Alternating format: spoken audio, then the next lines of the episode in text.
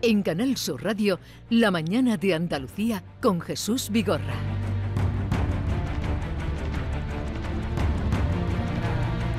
Eh, está con nosotros, ya lo anunciaba, Ana Romero, mm, eh, periodista eh, de largo recorrido, autora de las Crónicas de la Corona, dos libros, Final de Partida, la crónica de los hechos que llevaron a la abdicación de Juan Carlos I, y El Rey ante el Espejo, eh, la crónica de una batalla, legado, asedio y política en el trono de la reina Leticia y Felipe VI. Lo que yo he tenido que mover, eh, Ana, para que tú vengas hoy aquí al estudio y estés con nosotros, vengas al programa. Buenos días. Buenos días, Jesús. Muchas gracias. Por cierto que hoy interviene Ana Romero a partir de las 8 en eh, las jornadas Letras en Sevilla, Monarquía o República que se está celebrando en la Fundación Cajasol y que se distribuye en streaming para cualquier parte del mundo donde eh, quieran seguirlo a través del canal YouTube de Cajasol. Pues a las 8 estará eh, Ana Romero. Y vamos a empezar por la actualidad, ¿no? Mm, Como tú me digas, Jesús, bueno, en- en- vamos a intervenir los dos, porque va a ser una charla contigo esta tarde Pero- en, en la Fundación Cajasol. Pero la que sabes Correcto. eres tú. Bueno, pero tú me ayudas. La que yo te pregunto, la que sabes eres tú.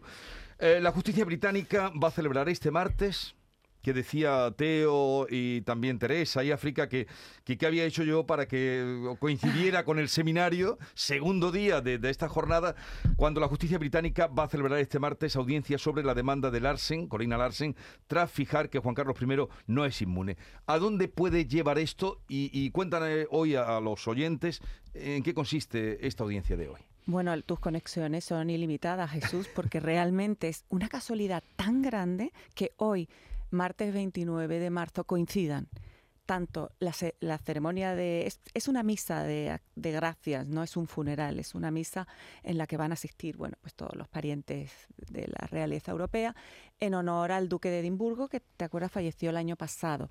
Y ahí van a estar efectivamente los reyes de España, porque toca, y al mismo tiempo y prácticamente a la misma hora en la sede del Tribunal Supremo que se llama High Court, la, alta corte de justicia británica, se va a celebrar la tercera audiencia de este, de este digamos, todavía no es juicio, pero de, de- de- lo que está sucediendo, digamos, en Londres con respecto a la denuncia que ha interpuesto la examante del rey Juan Carlos contra él. Entonces, ¿qué va a ocurrir hoy en, en- en esta audiencia? Según tengo entendido y según infiero de la lectura de los uh, uh, uh, de la opinión legal emitida por el juez que se llama Matthew Nicklin. Bueno, pues él explica en, en esos 27 páginas de opinión legal que eh, no considera que el rey Juan Carlos tenga ahora en estos momentos eh, inviolabilidad y que por lo tanto puede ser juzgado. Pero además hay una serie de tecnicismos y de, lagunas que tienen que ser aclaradas antes de que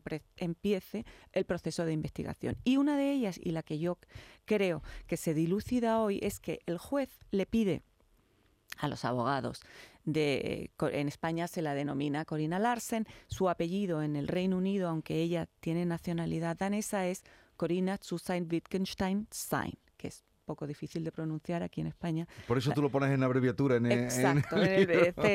CSW. Aquí la- la- se le denomina Corina Larsen y también, bueno, habitualmente Corina, ¿no? que Sí. es eh, más conocida así. Bueno, pues los abogados de Corina tienen hoy que explicarle al juez el siguiente punto y es si una de las eh, cuestiones que ella, de las que ella acusa a, a Juan Carlos I y al Estado español es que el general Félix Sanzorland, que entonces era director del Centro Nacional de Inteligencia, fue a visitarla el sábado 5 de mayo de 2012, según ella para amenazarla, según él para explicarle que sobre sus hombros recaían el futuro de 45 millones de españoles. Bueno, pues el juez hoy les va a pedir a los abogados eh, de Corina, como digo, que expliquen en calidad de qué iba el general Sanz Roldán. Sí, en calidad de director del Centro Nacional de Inteligencia o como persona privada. Ya. ¿Por qué esto es importante? Bueno, pues el juez cuenta en, en- en esos 27 folios que eso es importante porque la manera de tratar el proceso sería diferente. Si eh, esta persona, si el general Santroldán fue como, como, eh, como un español más, como un ser privado, eh, no contaría tampoco de la inviolabilidad que podría aducir si iba como director del CNI representante del Estado español, aunque parece que tampoco fuera de las fronteras de nuestro país el, juez estimaría que esa inviolabilidad sigue existiendo. Pero claro, ¿eso cómo se demuestra? ¿Si iba como ciudadano privado o iba como director del CNI? Bueno, se me ocurren, eh, se me ocurren, eh, insisto, todo esto estoy improvisando, estamos todos eh, sobre la marcha intentando interpretar un proceso que nos es muy ajeno aquí en España, ¿no? Pero se me ocurre que una de las maneras sería que el propio general acudiese al tribunal para explicarlo él mismo. Podría ser esa una manera, pero lo vamos a saber en breve, ¿no? Vamos a ir sabiendo de qué manera el juez va a ir ah, ah, encarando el proceso. Cuando, bueno, podría haber dicho mucho currículum tuyo, porque además tienes más publicaciones, pero se me ha olvidado decir que esto es fundamental por lo que estamos hablando, que tú fuiste la periodista, Ana Romero, la primera que entrevistó a Corina Larsen eh, dos días seguidos, eh, a doble página. Tú fuiste la primera eh, periodista española y tampoco creo que fueran muchos los españoles que tuvieron ese trato con Corina Larsen. ¿Qué quiere esta mujer? Como se preguntaba ayer Alfonso Guerra, si ya tiene 65 millones de euros, ¿qué más quiere?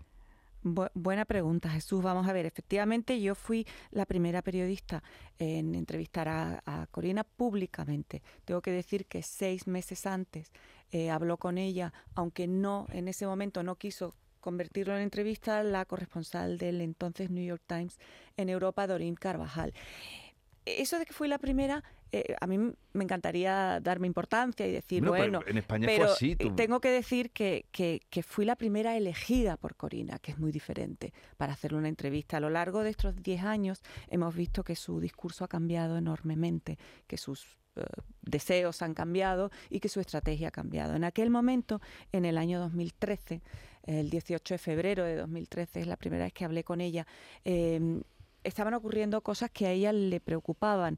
Y en ese momento lo que estaba ocurriendo es que se estaba celebrando, no sé si te acuerdas, el juicio del caso Nos. Hmm.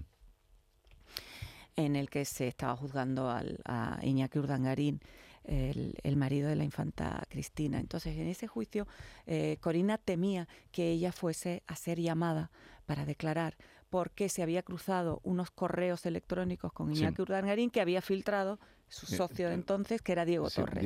Esto ya no suena muy, muy lejano en el tiempo. ¿no? Entonces ella, que como decimos en, en, Andalucía, no da puntada sin hilo, que es una mujer con una estrategia mediática y de relaciones públicas muy importante, muy, muy, muy seria.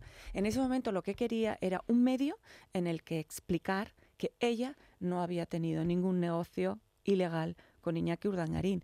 En mi, bueno, se cruzó mi deseo de entrevistarla con el deseo de ella de encontrar un sitio en el que exponer bueno, sus necesidades del guion de entonces. ¿Por qué lo digo? Porque todo lo que hace y todo lo que dice está absolutamente medido y está absolutamente pensado. Entonces no fue una entrevista abierta eh, como sí, pero le sacaste mucho porque publicaste dos entrevistas. Bueno, eso también, en, el, acuérdate que el diario El Mundo era muy de eso, ¿no? De ir sacando eh, en, varias, en varios capítulos las historias. Eh, tengo que decir que en ese momento, en el año 2013, cuando la entrevisté, fue una, fue una pena ah, no haber sabido ni por ella, ni de otra manera, que ya entonces ella tenía en su cuenta bancaria 65 millones de euros que le había ha traspasado el rey Juan Carlos. Creo que este es un punto muy importante que ella me ocultó. Leyendo tu libro, eh, las dos, las, crónicas de la corona, los dos libros, el que hablas de, hasta la abdicación, final de partida, ahí precisamente hablas, me acordaba el otro día de la que le han montado, verás cuando se enteren, la que le han montado al alcalde de Málaga porque lo condecora eh, Putin. Le entregó la medalla Punsky, que es la medalla de, tipo cultural. Y, leyendo tu libro, que ya lo había leído antes, pero estaba dando una segunda vuelta con motivo de tu visita, salía, bueno, había una foto dándole la medalla Punsky que era porque había traído el Museo Ruso a, a, Málaga y el hombre consultó con el Ministerio de Exteriores, la ha devuelto la medalla, parece ser. Pero es que eh, Putin condecoró también al rey Juan Carlos I en un viaje que él quería, que hizo él, eh, además sin la reina eh, Doña Sofía, y lo cuentas todo aquí, la medalla que le puso Putin al rey. Bueno, tengo que decir, Jesús, que es verdad, y no es por defender al, alcalde de Málaga y al rey Juan Carlos y a la medalla que le puso Putin, pero el Putin ha cambiado mucho. O sea, en la época dorada de Putin, eh, los líderes del mundo se acercaban a él. don Juan Carlos tenía una relación súper estrecha y el Putin de 2008 no es el Putin de ahora. Eh, es un, autócrata, ahora se ha convertido en un autócrata que ha evolucionado dramáticamente en los últimos años. En ese momento era un líder mundial que era muy querido eh, por el resto de los líderes mundiales, entre otros motivos porque tenían, había mucho dinero en ese país y se repartía mucho dinero en, sobre todo en el círculo estrecho de Putin, que es el círculo de los oligarcas. En ese libro cuento también no solo, la, para que te hagas una idea de, de lo políticamente correcto que era entonces ser amigo de Putin y ahora no lo es, otra anécdota, si quieres, que es el cumpleaños, el 70 cumpleaños de Arturo Fernández, ¿te acuerdas? El presidente de CEIM, que es un, hombre que al día de hoy sigue siendo un amigo cercano de don Juan Carlos. Eh, y, lo recordábamos el otro día, él celebró su cumpleaños con Putin, con don Juan Carlos, con Corina Susan Wittgenstein, y Putin sopló las velas de Arturo Fernández en, en, sus 70 cumpleaños. Era algo no solo considerado absolutamente normal, sino que era un detalle, ¿no? Era, era otro Putin, el, el Putin de, de entonces. Eh, cuando don Juan Carlos se cayó en, en Botswana, ahora hace 10 años, en, ahora se van abril, a Ahora se van a cumplir, claro, el, el 12 de El 14, por 14, la noche del 13 al 14. Él cayó en la tarde del 13 en Botswana y, se, se, quedó prácticamente toda la noche tirado en el suelo porque se rompió la cadera y ya no pudo levantarse hasta que llegó un ayudante y él voló a España y fue intervenido el sábado 14 de abril. Fíjate de nuevo una casualidad como la de hoy, ¿no? Hacía 81 años que había salido su abuelo Alfonso XIII de España, el 14 de abril de 1931. ¿no? Fue, una, fue una fecha muy llamativa. tu seminario, Jesús, vuestro seminario, siempre se celebra en, momentos absolutamente históricos. Bueno, pues él emprendió un... Eh, después de caerse, quiso um, viajar mucho y fue a muchos países eh, intentando recuperar de nuevo um, eh, bueno, la corona, ¿no? Y el, trabajo al que él habitualmente estaba dedicado de representación del Estado por, por el extranjero y uno de los países a los que eligió ir fue a Rusia donde Putin lo, lo, acogió con los brazos abiertos. De lo que ha trascendido eh, ayer, que tú estuviste siguiendo la primera jornada, he visto que por lo que las repercusiones en medios y tal, lo que más eh, parece que llama la atención es em, darse cuenta ahora eh, decía Teo hace un momento que eso estaba ya en el gobierno y en la zarzuela, del problema que se les viene encima si el rey, Dios no lo quiera, eh, se muere fuera de. El rey emérito se muere fuera de España.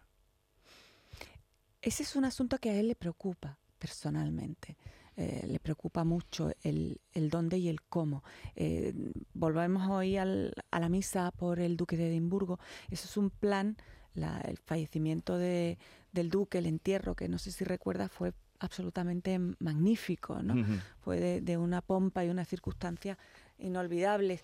Eh, ese es un plan que se fue trabajando en Buckingham Palace durante años y del que cuyos detalles no se conocieron hasta inmediatamente antes de celebrarse el funeral. En el caso de don Juan Carlos yo estimo que ocurriría algo muy similar. Es impensable, Jesús, es impensable que el, un ex jefe del Estado de una democracia europea como la nuestra ah, muera en el exilio y no reciba ah, el entierro eh, que se merece, con los honores que se merece. Eh, no me cabe la menor duda de que la zarzuela, eh, cuyo departamento de comunicación es increíblemente hermético, o sea, no es hermético, es increíblemente hermético, incluso en los tiempos en los que vivimos. Del Pero no era así cuando tú estuviste haciendo... Mm, siguiendo la Casa Real, no era tan hermético. No, er, era diferente. O sea, en la época que a mí me tocó eh, cubrir Casa Real, que fue, digamos, la más dura, porque fueron lo, coincidió con los años en los que el, el reinado de don Juan Carlos estaba ya eh, viniendo abajo. Eh, eh, hubo un momento, curiosamente, de mucha transparencia, unos dos años en los que estuvo, no sé si te suena Javier Ayuso, que es un periodista mm, que fue contratado específicamente eh, para esa tarea. ¿no? De, él dice que, que, más que director de comunicación era jefe de bomberos, porque estaba permanentemente apagando incendios. Esa época final de don Juan Carlos sí coincidió con una cierta transparencia. Por ejemplo, el día que llegó a España para operarse en, en Madrid de la cadera de Botswana, podían haber intentado ocultarlo y no lo hicieron. ¿no? Uh -huh. Fueron muy transparentes. Ahora, en, en esta nueva zarzuela, el Departamento de Comunicación es extraordinariamente hermético. Eh, considera que son los usos y costumbres de los palacios reales mm. los que deben de, sí. de, establecerse. Pero bueno, no me cabe la menor duda de que en la zarzuela están preparando, sin duda, un entierro. No, y, eh, un, y, un, regreso. Bueno, va de suave. O sea, para sí. que haya un entierro en España tiene que haber un regreso, si no puede haber un entierro en diferido, ¿no? Eh, eh, no puede ser, como sabes, en, en, en, el Escorial, en el lugar donde están enterrados los reyes de España, porque ya no hay sitio. Pero antes de la pandemia eh, empezamos a oír voces de patrimonio nacional que parecían indicar que estaban haciendo como una especie de extensión Ajá. en el propio Escorial para enterrar a don Juan Carlos cuando toque.